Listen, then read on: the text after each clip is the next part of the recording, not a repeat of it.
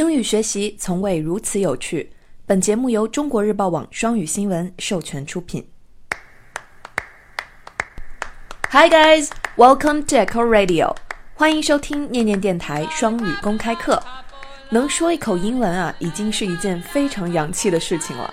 那今天呢，我们就来说一说如何在洋气的基础上，让你的英文变得更有腔调，让 Echo 老师带你装逼，带你飞。喜欢我的声音和节目，就动一动手指，打开微信，搜索公众号“念念英文”，来跟我一起念念英文吧。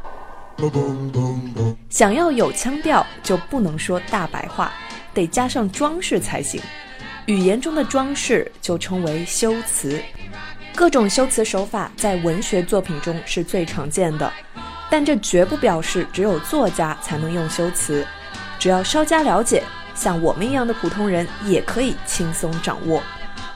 那今天要讲的这种修辞，在英文里叫做 oxymoron。oxymoron，矛盾修辞法，a combination of two words that seem to mean the opposite of each other。它是用看似截然相反的两个词语组合到一起，来形容一件事物，碰撞出不一样的矛盾火花。由于这种修辞往往能造成一种出人意外的有趣效果，因此它的使用频率，特别在文学作品中是相当高的。说了一堆，也不知道大家听懂了没有？咱们还是说人话，直接上例子吧。我们来看一下第一个矛盾修辞法的例子：big baby，big baby，big baby，大娃娃。这个是什么意思呢？我们都知道，baby 是小孩、娃娃的意思。那 big 又是大，哎，那 big baby，我们想一想，在中文里是不是也有这样的说法，叫做老顽童？它其实就是指行事比较幼稚的成年人，虽然外表是大人样，但行事作风却如小 baby 一般，所以用 big baby 巨婴、老顽童形容这样的人再恰当不过了。我们来看一下这个句子：The teacher told James not to be such a big baby when he complained about having too much homework. The teacher told James not to be such a big baby when he complained about having too much homework. 那这个叫 James 的同学啊，他就抱怨抱怨什么呢？Too much homework，作业太多了。所以他抱怨的时候，老师就批评了他，not to be such a big baby。 让他不要像小孩似的不成熟，做作业，做作业是为你好呀，抱怨个啥？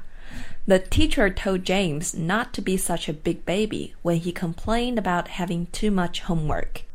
所以，当我们身边的朋友有比较幼稚的这种行为，让我们感到有点烦的时候，我们就可以说：“你别老像小孩一样，Don't be such a big baby。Don't be such a big baby，是很好用的一个表达。 今天要看的第二个 oxymoron 矛盾修辞法的例子叫做 organized mess。organized mess，这听起来是一个非常奇怪的组合啊。organized 表示有条理的，如果我们说 somebody is very organized，那这个人呐、啊，肯定平时做事是井井有条，而且他的房间一定非常整洁，非常干净。那 mess 又是什么意思呢？它其实是一个很好用的词，表示混乱的。我妈就经常拿这个词来说我，比如说她一走进我房间，就总是忍不了，因为 she's a very organized person，因为她是一个非常有条理、喜欢收拾的人。但我呢，我的房间就是一个 mess，所以我妈就经常说我，Your room is such a mess，Your room is such a mess，你的房间真是太乱了。被他嫌弃的不行。那 organized mess 这两个词显然是对立的。混乱中会有条理吗？答案是肯定的。就拿我来说吧，在制造这个混乱的人眼中，这个混乱啊就是有条理的。比如说我的房间虽然乱，但是我知道我该用的东西放在哪儿。经常我妈帮我咔咔一顿收拾，特别整洁之后，我反而不习惯，不知道该用的东西在哪儿了。所以我们来看一下这个例句：I can find everything on my desk because it's an organized mess. I can find everything on my desk. 我桌子上的所有东西我都可以很快的找到，because it is an organized mess。